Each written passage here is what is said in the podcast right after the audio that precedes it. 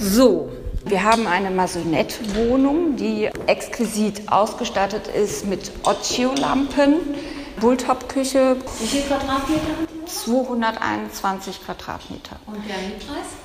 Wir sind bei 6.100 Euro plus Nebenkosten. Das war gerade meine Kollegin Melanie Mühl. Sie hat sich in der letzten Woche von Maklern durch Luxuswohnungen in Frankfurt führen lassen. Eine war sogar noch zu verkaufen für schlappe 8 Millionen Euro. Melanie hat nicht zugeschlagen, so gut zahlt die FAZ dann doch noch nicht. Aber sie ist einer Frage auf den Grund gegangen, die sie bewegt hat. Warum boomen solche Luxusimmobilien gerade jetzt mitten in der Corona-Krise? Und auf was achten Käufer, die so viel Geld ausgeben? Aber auch über die andere Seite des Spektrums wollen wir hier im Podcast für Deutschland heute sprechen. Denn die meisten von uns plagt ja nicht die Frage, ob wir uns ein Penthouse mit Jacuzzi oder lieber doch eine Villa mit Saunalandschaft leisten, sondern wie können wir eine schöne Mietwohnung finden oder vielleicht sogar Wohneigentum finanzieren. Dem im Wege stehen die Immobilienpreise und Mietpreise, die in den vergangenen Jahren immer weiter gestiegen sind. Ein Grund dafür ist, dass Investoren aus dem Ausland immer mehr Geld in den Markt pumpen und das passiert nicht nur in Deutschland, sondern in vielen Ländern. Dazu haben 25 europäische Journalisten in den vergangenen sieben Monaten im Verbund recherchiert mit wirklich spannenden Ergebnissen. Mit einer von ihnen spreche ich gleich. Und ich frage, kommt nach dem Aus für den Berliner Mietendeckel vielleicht jetzt ein bundesweiter? Denn Teile der Grünen wollen das ins Wahlprogramm schreiben. Heute ist Donnerstag, der 6. Mai. Mein Name ist Marie Löwenstein und ich freue mich, dass Sie dabei sind. Wie angekündigt habe ich jetzt zuerst meine Kollegin aus dem Feuilleton Melanie Mühl in der Leitung. Du hast dich ja hier in Frankfurt mit Maklern getroffen, die Luxuswohnungen vermitteln. Wie bist du denn überhaupt auf diese Idee gekommen und ja, welche Frage hat dich zu Beginn beschäftigt? Also Wohnen ist ja ein Riesenthema, hat seit der Pandemie nochmal an Bedeutung gewonnen. Zudem ist es eine drängende soziale Frage und mich hat das obere Ende interessiert, also tatsächlich das Luxussegment, die Bedürfnisse der Wohlhabenden und der Reichen. Warum? Ähm, weil ich finde, dass wenn man sich die Exzesse anguckt, man ein gutes Verständnis auch dafür bekommt, wie weit die Schere mittlerweile auseinandergeht und wie irre eigentlich diese Entwicklung auf dem Wohnmarkt ist, die sich in den letzten ja, Jahrzehnten vollzogen hat. Und welche Objekte hast du dir da angeschaut? Also ich habe mir zum Beispiel ein äh, spannendes Objekt angeguckt von Engel und Völkers. Das ist die teuerste Wohnimmobilie, die die jemals im Portfolio hatten. Das waren 463 Quadratmeter in einem Wohnturm im Frankfurter Westend im sogenannten Onyx-Gebäude. Und ja, wenn man sie betritt, ist man ziemlich geplättet. Vielleicht hören wir einfach mal rein, was der Makler Armin Ashtiai dazu gesagt hat. Also wir befinden uns im wunderschönen, stylischen Onyx-Gebäude im 10. OG und Sie sehen es ja mit traumhaftem Blick auf die Frankfurter Skyline. Also besser und schöner und zentraler geht's nicht. Ausstattung auf allerhöchstem Niveau, also ist äh, mit Wellnessbereich, mit Sauna, mit Ausblicken rundum bis in den Taunus, mit einer äh, top ausgestatteten Küche, mit einer Vorbereitungsküche. Also Sie finden hier wirklich alles, was das Herz begehrt. Das Schmuckstück kostet 8 Millionen Euro. Es ist auch noch zu haben. Also wenn Sie Interesse haben, jederzeit Bescheid geben. Und wenn du jetzt äh, 8 Millionen über hättest, würdest du in die Wohnung einziehen, die du dir angeschaut hast? also ich würde da tatsächlich äh, nicht einziehen und zwar aus dem einfachen Grund, weil ich es ja gar nicht gewohnt bin, diese Riesenfläche. Also solche Riesenflächen können einem ja auch Angst einjagen. Ich glaube aber allerdings, wenn man sich mal dran gewöhnt hat an äh, große Flächen, findet man das natürlich auch toll, äh, wie man sich ja auch an Geld sehr schnell gewöhnt. Aber ähm, ja, es ist einfach auch so ein bisschen einschüchternd groß, finde ich. Und worauf achten diese Luxuskäufer jetzt seit der Krise besonders? Ähm, wenn neue Häuser gebaut werden, ist von Interesse möglichst viel Grünfläche, damit man auch gleich noch einen Pool reinbauen kann. Und ich erkläre mir das natürlich so, das sind Leute, die ansonsten Yachten mieten, wenn sie in den äh, Urlaub fahren und sich dann irgendwie übers Mittelmeer oder sonst wo schippern lassen. Und das können sie jetzt natürlich nicht. Also das heißt, diese, diese Luxuserlebnisse sind weniger geworden. Ähm, hören wir uns doch einfach mal an, was David Schmidt, der Geschäftsführer in Frankfurt von Engel und Völkers, dazu gesagt hat. Was sich verändert hat, ist, dass der Mensch sich sein Zuhause so angenehm wie möglich gestaltet und zum Beispiel Bereiche, die bisher zwar wichtig waren, aber jetzt nicht im Fokus standen, wie zum Beispiel ein Bad, einen ganz anderen Stellenwert eingenommen hat, Die werden dann zum Private Spa. Menschen versuchen, die Bäder zu vergrößern und sich eine Sauna oder ein Dampfbad einzubauen, ein Whirlpool. Einfach sich das Leben zu Hause so angenehm wie möglich zu schaffen, da das, was ich sonst extern gemacht habe, gerade nicht geht. Wie läuft denn dieses Geschäft im Luxussegment jetzt gerade? Weil eigentlich sind ja Krisenzeiten. Ja, offenbar läuft es bombig. Also es ist echt total interessant. Die Luxusbranche äh, profitiert. Die Menschen sind bereit, mehr Geld in die Hand zu nehmen, um sich so richtig, richtig schön zu machen. Und ähm, ja, haben auch natürlich mehr Zeit, sind bereit umzuziehen und sich damit zu beschäftigen, wie sie ihre eigenen vier Palastwände schöner gestalten können. Und Makler, die solche Wohnungen verkaufen, sind ja wahrscheinlich auch ein ganz besonderer Schlagmensch. Wie waren die denn so? Die waren tatsächlich, die waren wirklich super nett, ganz unprätentiös, extrem offen, äh, sehr, sehr witzig auch. So vom Typ her würde ich sagen, sind es natürlich die perfekten Verkäufer. Und das hat man, hat man schon gemerkt. Also die psychologische Kompetenz hat wohl während der Pandemie zunehmen müssen, gezwungenermaßen. Herr Schmidt erzählte mir jedenfalls, dass die Kunden sehr, sehr dünnhäutig sind und man sie wirklich ähm, ja mit äh, wie rohe Eier fast behandeln muss. Was sind das denn für Menschen, die solche Wohnungen dann kaufen? Da zum Beispiel diese Wohnung im Onyx-Gebäude, da hatte sich für den Nachmittag dann an dem Tag ein Paar aus Dubai angekündigt die im Jahr so zwei, drei Wochen nicht Urlaub machen, sondern geschäftlich in Frankfurt unterwegs sind und keine Lust haben, jedes Mal ins Hotel zu gehen. Also die dann eine äh, Wohnung suchen, wobei ich bei so einem Objekt Wohnung immer grotesk finde. Also sie suchen eine Luxusimmobilie, ähm, in der sie dann zwei, zwei, drei Wochen im Jahr sich wohlfühlen können. Das heißt, in vielen von diesen Luxusobjekten wohnt im Zweifel dann gar keiner. Und was ist ja absurd in einer Stadt wie Frankfurt, wo der Wohnmarkt so angespannt ist und der Wohnraum so knapp.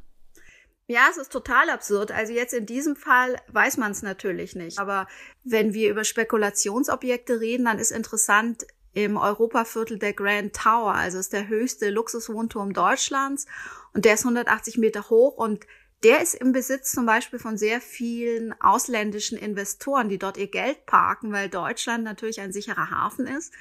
Und diese Wohnungen waren halt nie dafür gedacht, dass sie eingerichtet werden, dass da irgendwann mal eine Couch steht, ein Bild hängt. Und nachts sind die Lichter aus. Der Grand Tower ist ein Geisterturm. Du hast ja für deine Recherche nicht nur den Kauf, sondern auch den Mietmarkt in Frankfurt ein bisschen angeschaut. Wie haben sich denn da die Preise in der Pandemie verändert? Haben die angezogen? Also in Frankfurt ist die, die, die Mietlage seit vielen, vielen, vielen Jahren extrem angespannt. Ähm, wenn man einfach auch mal spaßeshalber guckt, was denn so Wohnungen kosten, wird einem ziemlich schwindlig.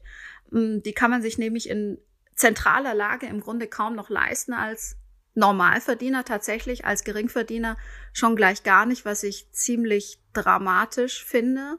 Tatsächlich. Ähm, warum Frankfurt so besonders ist, hören wir uns aber vielleicht an. Dazu hat Herr Schmidt ein paar interessante Dinge erzählt. Die Mietsituation war schon schärfer, um ehrlich zu sein, denn es fehlen gerade der Stadt sehr, sehr viele Expats, die sonst jobbedingt nach Frankfurt gezogen wären. Die fallen im Moment weg, ähm, was natürlich gerade den Frankfurtern an sich die Möglichkeit bietet, sich zu verändern, was sie vorher gar nicht konnten, weil die Nachfrage aus dem Ausland so hoch war, dass der Mietmarkt ständig leergefegt war. Mittlerweile gibt es ein bisschen größeres Angebot. Also wir hören, die Lage in Frankfurt ist schon ein bisschen besonders, weil es eben hier auch viele ähm, ausländische Menschen gibt, die eine Wohnung suchen normalerweise und das jetzt wegfällt durch die Pandemie. Aber ist das denn repräsentativ für die Lage insgesamt? Hat die Pandemie die Mietsteigerungen in Deutschland ausgebremst? Nein, ausgebremst sicherlich nicht was man sieht, wenn man sich den Verlauf der Mieten oder die Steigerungsraten anguckt, dann stellt man fest, dass sich der Trend vielleicht ein bisschen abgeflacht hat, aber er zeigt weiter nach oben. Die Lage in den großen Städten, in den Ballungszentren ist weiterhin enorm angespannt. Die Menschen suchen günstigen Wohnraum, werden an die Ränder der Stadt durch die Gentrifizierung vertrieben und ähm, Wohnen ist ein, ist ein, ist ein riesen, Riesenproblem und betrifft natürlich nicht nur Geringverdiener, sondern auch die Mittelschicht. Und ich würde sagen, ähm, ja, das wird äh, eine große Rolle spielen, sicherlich auch im Wahlkampf. Zu Recht. Ja, vielen Dank, Melanie, dass du uns mit auf deine Recherche genommen hast. Ja, ich danke dir. Wir haben es gerade gehört, ein Pärchen aus Dubai kauft sich eine Luxuswohnung in Frankfurt und das, obwohl sie darin nur ein paar Wochen im Jahr wohnen wollen. Aber nicht nur reiche Privatpersonen, sondern auch andere internationale Großinvestoren wie Fonds drängen auf den Markt. Und wie das das Mieten in den europäischen Großstädten verändert, dazu hat ein Team aus 25 Journalistinnen und Journalisten in den vergangenen sieben Monaten recherchiert, und zwar in 16 europäischen Ländern. Für das Projekt der Arena Stiftung, einer Non-Profit in den Niederlanden. Ich bin jetzt mit der Geschäftsführerin Brigitte Alfter verbunden. Hallo. Guten Tag. Wie kamen Sie denn auf dieses Rechercheprojekt? Arena ist eine, eine Stiftung, wo unser Ziel es ist, Journalisten zu helfen, sich in Europa zu vernetzen, um gemeinsam zu recherchieren. Und wir konnten sehen, dass in vielen Ländern Journalisten sich mit dem Thema Wohnungsnot beschäftigt haben, den verschiedenen Aspekten des Themas. Und wir haben die dann bei einer Konferenz zusammengebracht und wir konnten dann sehen, dass diese Themen eben sehr viele Verknüpfungspunkte hatten. Also die haben gemeinsame Regulierungen, aber auch dann teils dieselben Investoren, die sich dann in den verschiedenen Großstädten eher einkaufen. Und insofern haben wir gesagt, das ist ein europäisches Thema. Das ist, es reicht nicht, wenn wir das vor Ort berichten. Es ist wichtig, das vor Ort zu berichten, natürlich nah an den Menschen, aber es reicht nicht. Wir müssen das auf europäisches Niveau heben, weil es einfach ein internationales Thema ist. Die Investoren sind international. Ihr Beispiel eben aus Frankfurt, das sind ja keine Frankfurter Investoren, sondern das sind eben ausländische Investoren sowohl auf dem individuellen äh, Niveau als auch eben auf dem größeren Niveau, wenn dann ganze Konzerne da eintreten. Aber könnte man nicht eigentlich auch sagen, es ist doch im Grunde egal, wem die Wohnung gehört, die ich miete? Oder was macht das für einen Unterschied für die Mieter? Um es konkret zu machen, Beispiel aus Spanien, wo, wo ein amerikanischer Fond da investiert. Und das ist durch eine sehr komplizierte äh, Gesellschaftsstruktur aufgebaut. Das heißt, wenn die Mieter irgendwie eine Klage haben, dann gehen die zu der Firma, die das legal vermietet die hat aber nichts zu sagen, weil die gehört wieder einer anderen Firma, die gehört wieder einer anderen Firma, die gehört wieder einer anderen Firma und am Ende ist es dann ein, ein Investor weit weg. Das heißt, es führt dann für die Mieter teils zu furchtbar klaustrophobischen Situationen, weil sie eben nicht zu Worte kommen. Und egal, wo der Investor herkommt, ja, aber wenn der Investor da die Idee hat, dass die Miete irgendwie innerhalb von wenigen Jahren verdreifacht wird, dann können sich die Mieter das manchmal nicht mehr leisten, haben diese klaustrophobische Situation dass sie nicht an den Vermieter eigentlich rankommen und werden dann rausgeschmissen. Das ist, macht das Leben für Mieter schwierig und das macht das Leben auch für die Städte oder, oder Länder, die das regulieren wollen, um ihren eigenen Bürgern zu helfen. Für die macht es das auch schwierig. Mhm. Das heißt, es geht im Grunde auch darum, ich habe als Mieter überhaupt keinen Ansprechpartner mehr, wo ich mich beschweren kann, wo ich auch sprechen kann, wenn zum Beispiel die Miete erhöht wird. Mhm. In der Stadt wie Frankfurt oder Berlin oder, oder in einem Dänemark, wo ich jetzt lebe, man kennt sich. Wenn da ein großer Investor ist, der sich wirklich schlecht den Mietern gegenüber benimmt, dann kriegen die einen schlechten Ruf. Aber wenn das alles so ins Abstrakte geht, dann geht's dann nur noch ums Geld. Und da sind dann natürlich ganz andere Spielregeln, weil wenn man Shareholder Value als Wert ansieht, also dass die Investoren, die Aktionäre so viel Wert daraus ziehen äh, sollen wie möglich, ja, dann sind es nicht die Mieter, um die es geht, sondern dann geht es darum, so viel Geld zu machen wie möglich. Meine Kollegin hat mir ja gerade erzählt hier von einem großen Wohnturm, in dem ganz viele so Objekte drin sind, die nur gekauft wurden als Spekulationsobjekt oder als Investitionsobjekt. Und da wohnt aber niemand. Ist, ist das ein Phänomen, was Ihre Kollegen auch in anderen europäischen Städten beobachtet haben? Klar, da gibt es viele Beispiele, dass da nicht unbedingt, dass da nur für leere Investitionswohnungen gebaut wird, aber auch dass durchaus auch in existierenden Wohnraum investiert wird, der dann möglicherweise nicht permanent bewohnt ist. Auf Englisch heißen Immobilien Real Estate, also etwas, was real ist, was echt ist, was anfassbar ist. Im Gegensatz zu Aktien oder Staatsanleihen ist Wohnraum was, was man anfassen kann. Und insofern ist es einfach eine sichere Investition. Wohnraum als eine sichere Investition ist besonders seit der Finanzkrise 2008 ganz deutlich gestiegen. Wie viel Geld wird denn von Investoren in den Immobilienmarkt reingesteckt in den letzten Jahren. Wie ist denn da die Entwicklung? Was konnten Sie da mit Ihrem Projekt rausfinden? Wenn man über das letzte Jahrzehnt schaut, und da haben wir mit einer spezialisierten Analysefirma zusammengearbeitet, die uns auch mit den Daten geholfen hat. Und da sieht man eine 700 Prozent Steigung zwischen 2009 und 2020, also wo dann die Investitionen von 7,9 auf 66,9 Milliarden Euro gestiegen sind. Wahnsinn. Das sind jetzt internationale Investitionen in Mietwohnungen? Ja. Und wie wirkt sich das dann auf den europäischen Wohnungsmarkt aus? Also wie, was sieht man da in den unterschiedlichen Ländern? Beispiel aus Madrid. Da wurden dann die Mieten verdoppelt über drei Jahre und viele von den Mietern konnten das nicht mehr zahlen und wurden dann rausgeschmissen. In manchen Ländern kann man die Mieten nur erhöhen, wenn man das Haus irgendwie renoviert. Kann ich Ihnen auch ein Beispiel aus Berlin geben, wo eine Firma ein Mietshaus gekauft hat und gesagt hat, ja, wir renovieren die Fassade. Die Fassade war aber nicht kaputt. Äh, dann haben die da anscheinend selber an der Fassade rumgefuscht, dass die dann doch renoviert werden konnte. Es gab Gerichtsverhandlungen. Also das sind äh, verschiedene Arten, wie Druck auf Mieter gemacht wird. Manche ist auch einfach Investitionen, wo die Häuser dann verfallen, um die Mieter drumherum. Also es ist verschiedene Arten, damit umzugehen. Sie haben ja eingangs gesagt, dass viele Kollegen von Ihnen zu diesem Thema Wohnen, Mieten recherchiert haben und Sie haben gemerkt, da gibt es irgendwie auch Verbindungen. Inwiefern würden Sie sagen, haben wir mittlerweile einen eigentlich europäischen Wohnungsmarkt und ja, wie wirkt sich das aus?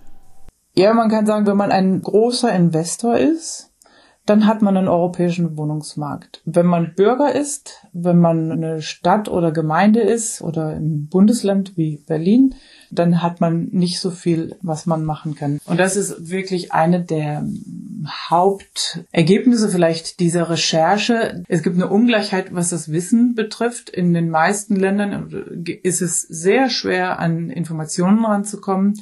Und zwar nicht nur für die Mieter, die Bürger, die Journalisten, sondern eben auch für die Städte und die, die die Regulierung versuchen, um ihre Bürger zu schützen. Und in manchen Städten, zum Beispiel Paris oder so, da war dann wirklich auch ein Unmut darüber, wie wenig die Stadt, die Regulierenden, die Politiker, die Bürger, die Mieter erfahren konnten, wie denn die Zahlen liegen. Und dann, wenn man kein Wissen hat, kann man auch keine Spielregeln machen. Und insofern ist dann leichter, ein, ein großer internationaler Investor zu sein als Bürger, Mieter oder auch sogar Bürgermeister. Ja, Sie haben jetzt Städte und Kommunen angesprochen. Wie reagieren die denn auf diese Problematik, beziehungsweise ist das überhaupt bewusst, die Tragweite, wie viel Geld da von außen äh, in den Markt fließt? Ja, ich denke, das ist schon sehr bewusst und manche Städte versuchen dagegen zu steuern das ist ungemein schwer. Die Städte haben oft weder die Informationen noch die rechtlichen Möglichkeiten. Also die Tatsache, dass zum Beispiel jetzt Berlin, dass der Mietpreisdeckel gefallen ist, ist meines Erachtens ein Zeichen dafür, dass die Stadt Berlin, okay, Bundesland Berlin, kann nicht so darauf reagieren, was vor Ort passiert. Es ist einfach eine große Ungleichheit, was, was Wissen und Reaktionsmöglichkeiten angeht. Wäre es wichtig, dass wir da auf europäischer Ebene auch mehr zusammenarbeiten? Das denke ich ist ganz wichtig, weil wir haben einen Binnenmarkt. Also die, die Investoren können über die Grenzen hinweg investieren. Aber da könnte sowohl vor Ort als auch auf europäischem Niveau ganz klar was gemacht werden. Mhm. Frau Alfter, vielen Dank für Ihre Einschätzung. Ich danke Ihnen für Ihr Interesse. Wir haben es gerade gehört, der Rechercheverbund Cities for Rent hat herausgefunden, dass Großinvestoren im vergangenen Jahrzehnt 700 Mal mehr Geld in Mietwohnungen gesteckt haben als davor. Das ist einer der Gründe, warum das Mieten in deutschen Städten immer teurer wird und auch der Druck auf die Politik steigt, das zu ändern. In Berlin ist das gerade krachend gescheitert, denn der umstrittene Mietendeckel wurde dort vom Bundesverfassungsgericht gekippt. Ich spreche jetzt mit meiner Kollegin Julia Löhr, die sich in unserem Hauptstadtbüro mit dem Thema beschäftigt. Grüß dich, Julia. Hallo Marie. Nimm uns doch noch mal ganz kurz mit. Der Mietendeckel ist vom Bundesverfassungsgericht gekippt worden. Er ist damit aber ja noch nicht vom Tisch, richtig? Nein, genau. Er wird im Wahlkampf, der jetzt ja äh, immer mehr beginnt, wird er eine wichtige Rolle spielen, einfach weil, wie du es gerade schon gesagt hast, das Thema bezahlbares Wohnen nach wie vor eines der drängendsten ist. Das war 2017 so, das ist auch jetzt vier Jahre später immer noch so. Und ähm, zumindest die Grünen, die SPD und die Linke haben in ihren Programmentwürfen, die schon vorliegen, schon angekündigt, dass sie da deutlich stärker regulieren wollen, als das im Moment der Fall ist. Schauen wir dann doch direkt mal auf die Grünen. Du sagst, es steht bei denen im Wahlprogramm, aber die Ausgestaltung ist noch nicht ganz sicher, wenn ich das richtig verstanden habe. Welche Seiten stehen sich denn da gegenüber momentan? Genau, also es gibt im äh, grünen Wahlprogramm die Formulierung, dass sie Mietobergrenzen im Bestand mit einem Bundesgesetz ermöglichen wollen also genau das quasi verhindern wollen, was jetzt äh, in Berlin passiert ist, wo das Bundesverfassungsgericht ja gesagt hat, äh, ein einzelnes Bundesland darf sowas nicht machen, weil wir ja Bunde, auf Bundesebene schon die Mietpreisbremse haben und Mietobergrenzen im Bestand. Da steht jetzt zwar das Wort Deckel nicht drin, aber letztlich äh, könnte sich ja genau dahinter das dann verbergen. Es gibt jetzt auch Anträge hier von den Berliner Grünen, die wollen, dass das im Wahlprogramm jetzt noch mal ein bisschen konkreter formuliert wird, dass also quasi einzelne Länder und Kommunen in der Lage sind, für sich regionale Deckel sich dann zu geben. Da gab es jetzt so eine kleine Diskussion darüber. Robert Habeck, der Parteichef, hat sich da ja so ein bisschen zurückhaltend geäußert, aber es ist auch nicht so richtig abmoderiert. Also da ist dann jetzt die Frage, wie scharf wird es im Wahlprogramm, was im Fall der Grünen dann äh, Mitte Juni feststehen soll, wie scharf wird es dann da tatsächlich ähm, drinstehen oder wie konkret wird es da tatsächlich drinstehen. Und dann ist natürlich auch die Frage im Herbst, wenn die Grünen an einer Regierung beteiligt sein sollten, wo nachher im Moment vieles aussieht, ja, was wollen dann die Koalitionspartner und was ist dann da letztlich auch durchsetzbar? Ich könnte mir vorstellen, dass es gerade für etwas konservativere Wähler, die mit den Grünen und ihren Umweltthemen jetzt so ein bisschen liebäugeln, dass da der Mietendeckel oder so ein Konstrukt wie der Mietendeckel ein absolutes Schreckgespenst ist. Würdest du sagen, dass die dass diese Diskussion innerhalb der Grünen jetzt auch darauf zurückzuführen ist, dass man eben ganz vorsichtig sein will, diese Wähler, die man ja haben will, nicht zu verprellen? Ja, du hast das schon äh, sehr richtig beobachtet. Genau das äh, ist bei den Grünen im Moment sehr schön zu beobachten, wie sie bemüht sind, äh, anschlussfähig oder sie selbst nennen es bündnisfähig in alle Richtungen zu sein und was dann auch dazu führt, dass man recht unterschiedliche Aussagen zu bestimmten Themen hört, je nachdem, wer halt gerade spricht oder mit äh, wer gerade irgendwo auftritt. Also Robert Habeck hatte jetzt, ähm, als dieser grünen Vorstoß aus Berlin kam, äh, das, das mit dem Deckel, dass man da doch noch ein bisschen konkreter rangehen soll im Wahlprogramm, hatte er dann ja so gesagt, so na, seine Meinung sei eine andere und so wie sie im Wahlprogramm ist und hatte das so ein bisschen versucht abzumoderieren. Auf der anderen Seite äh, saß gerade erst äh, die Fraktionsvorsitzende Katrin Göring-Eckardt äh, in einer Talkshow, wo sie schon sich sehr deutlich auch für einen Mietendeckel ausgesprochen hat. Also genau, es, man versucht da halt, sich alle Möglichkeiten offen zu lassen, nicht, sich nicht zu sehr festzulegen, je nachdem, äh, mit wem man dann nach der Wahl dann koalieren will. Aber klar ist, dass, äh, dass die Grünen da eine, eine stärkere Regulierung wollen. Das ist auch auf den letzten Parteitagen sehr deutlich geworden, dass die Basis da äh, mitunter deutlich ähm, konkretere Vorstellungen hat als jetzt die Parteispitze. Könntest du dir denn vorstellen, dass das dann tatsächlich Wähler einer bestimmten Klientel auch verprellt, wenn man mit so einem doch eher linken Thema in den Wahlkampf geht? Ja, es, es könnte zumindest dazu führen, dass viele Wähler dann befürchten, wenn sie den Grünen ihre Stimme geben, dass es dann auch auf, auf eine grün-rot-rote Konstellation hinauslaufen könnte, weil natürlich bei diesen drei Parteien, also Grünen, SPD und Linken, die, ähm, die Gemeinsamkeiten beim Thema Mietenpolitik oder Wohnungspolitik sehr viel größer sind als jetzt die ähm, mit der Union. Man muss aber auch bedenken, dass es jetzt äh, auch durchaus recht viele CDU äh, und sogar FDP-Anhänger gibt, die einen Mietendeckel nicht schlecht finden. Also es gab gerade, als jetzt hier der Berliner Mietendeckel vom Verfassungsgericht gekippt wurde, eine Umfrage, das war eine deutschlandweite Umfrage, wonach 61 Prozent der Deutschen dafür sind, dass es regional, auf regionaler Ebene Mietendeckel äh, geben können soll und 30 ähm, Prozent waren dagegen. Es gab aber auch früher schon mal Umfragen, wo nach Parteianhängern differenziert wurde und sogar da gab es äh, unter den CDU-Anhängern mehr Befürworter eines Mietendeckels als strikte Gegner. Ja, du hast es gerade schon gesagt, das teure Wohnen, das betrifft ja mittlerweile auch die Mittelschicht oder sogar auch schon Gutverdiener. Was will denn dann die CDU machen, um diesem Mietenthema zu begegnen? Weil deren klassische Wähler sind davon ja auch betroffen. Das ist richtig. Wir wissen das noch nicht, weil die CDU bislang noch kein Wahlprogramm oder keinen Entwurf für ein Wahlprogramm vorgelegt hat, sondern äh, im Moment erstmal nur kritisiert, was, was sie bei den anderen stört und was äh, alles nicht geht. Mhm.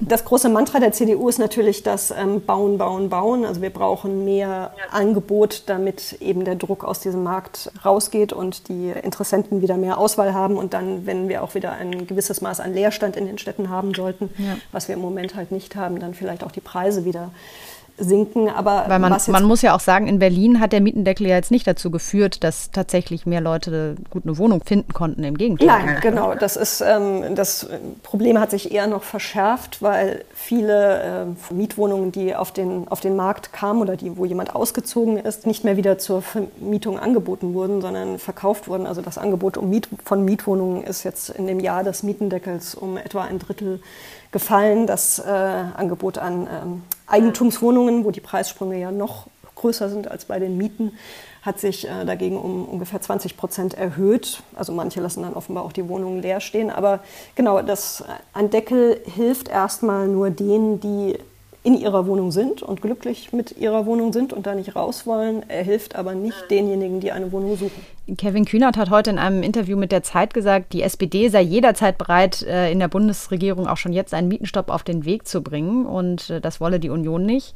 Mietenstopp, Mietendeckel, was wäre denn da der Unterschied oder ist da im Grunde das Gleiche drin? Ja, also die konkrete Ausgestaltung, ähm, eben das wird man dann sehen, je nachdem wer auch mit we also welche Partei ähm, mit wem redet. Aber Mietendeckel war jetzt ja auch hier in Berlin zum einen ist der Punkt, dass es keine Mieterhöhungen mehr geben durfte. Also sie waren für zwei Jahre quasi komplett ausgeschlossen und danach auf die Höhe der Inflation begrenzt, also ungefähr 1,3 Prozent, äh, stand in dem entsprechenden Gesetz drin. Und es gab halt diese absoluten Obergrenzen, die der Senat festgelegt hatte und die besonders umstritten waren, dass halt eine Wohnung nicht mehr als 9,80 Euro Kaltmiete je Quadratmeter plus ein paar Aufschläge kosten durfte. Also von daher muss man gucken, was dann letztlich drin ist. Mietenstopp. Die SPD hat im Entwurf ihres Wahlprogramms geschrieben, dass Mieten für eine bestimmte Zeit nur im Rahmen der Inflationsrate erhöht werden soll. Heißt das dann, der Vermieter kann im Grunde nur die Inflation ausgleichen mit einer Mieterhöhung? Genau. Das würde dann bedeuten, dass halt die Preise eben nur noch so sehr steigen, wie das allgemeine Preisniveau steigt, was dann halt auch dazu führt, dass jetzt die, die Mieter dann nicht überbordend belastet äh, werden, aber die Vermieter jetzt auch keinen Verlust erleiden sollten. Also wenn sie ihre Wohnung bislang mit Gewinn vermietet haben und dann im Rahmen der Inflationsrate erhöhen können, dann werden sie auch weiter einen oder können sie auch weiter einen Gewinn erwirtschaften. also das heißt jetzt ja. nicht, äh, dass das jetzt alles gemeinnützig wird, aber es soll halt dem Preisauftrieb eine Grenze geben. Mhm. Du hast ja in den vergangenen Wochen auch öfter mal Artikel dazu geschrieben, wie sich die Corona-Krise ausgewirkt hat auf den Mietmarkt oder auch auf ja, Immobilienpreise. Hat das irgendeinen Unterschied gemacht? Ja, das hat durchaus den Unterschied gemacht, dass viele Menschen, die bislang in den Städten ja in eher kleinen Wohnungen leben, jetzt offenbar ins Grübeln gekommen sind und überlegten, dass sie weiter rausziehen. Die Immobilienökonomen, die jetzt in dieser Woche ihr Gutachten vorgestellt haben, ihr Frühjahrsgutachten, die haben herausgefunden, dass jetzt durchaus auch in entlegeneren Gebieten, also jetzt nicht nur innerhalb äh, einer S-Bahn-Fahrt zu den großen Städten, die Immobilienpreise deutlich angezogen sind. Und es sind äh, vor allem Menschen über 30 und unter 18, also sprich Familien, die dort Immobilien gekauft haben. So, das ist ja noch keine Massenbewegung, aber wenn sich das so verstetigen sollte, dass die Städte jetzt doch ein bisschen an Attraktivität verloren haben mit den, den ja dann oft doch recht beengten äh, Wohnverhältnissen, könnte das dann dazu führen, dass jetzt mehr Menschen perspektivisch dann sich auch weiter draußen umschauen und das dann vielleicht auch den Druck aus den Städten so ein bisschen nimmt. Auf der anderen Seite muss man aber auch sagen, dass das Problem sich jetzt quasi dadurch löst, dass jetzt äh, reihenweise die Leute aus den Städten rausziehen. Davon würde ich jetzt noch nicht sprechen. Ich glaube, dieses, der angespannte Wohnungsmarkt, der wird uns noch erhalten bleiben. Bis zur Bundestagswahl wird sich das Thema auf jeden Fall nicht wundersamerweise gelöst haben. Du bleibst weiter für uns dran. Vielen Dank, Julia, für deine Einschätzung. Alles klar, danke. Tschüss, Marie. Tja, in Berlin streiten also alle, wie man die Preisexplosion bei den Mieten am besten stoppen kann. Währenddessen heizen viele Großinvestoren den Markt fleißig weiter an mit immer mehr Geld. Und was bleibt uns, den einfachen Bürgern, die nicht mal eben 8 Millionen Euro in der Portokasse haben für eine Zweitwohnung in Frankfurt? Zunächst einmal Wahlprogramme lesen und überlegen, welche Partei das beste Konzept hat, um die eigenen Interessen, sei es als Mieter oder Vermieter, zu vertreten. Denn eins ist klar, Wohnen wird bei der Bundestagswahl im September ein ganz wichtiges Thema. Schön, dass Sie zugehört haben. Mein Name ist Marie Löwenstein. Ich freue mich über Feedback und Themenvorschläge an podcast.faz.de. Bis zum nächsten Mal.